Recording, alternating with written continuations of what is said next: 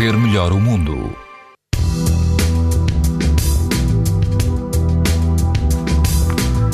As temperaturas continuam altas e quase todo o país apresenta risco muito alto de exposição à radiação ultravioleta. Nos Açores, o risco é moderado, mas na Madeira, o risco é extremo.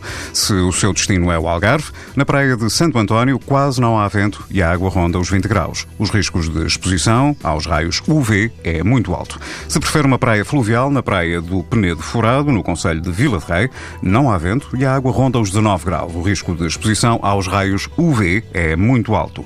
Se estiver na costa da Caparica, na praia de Santo António, quase não há vento e a água ronda os 20 graus. Risco, o risco de exposição aos raios UV é muito alto.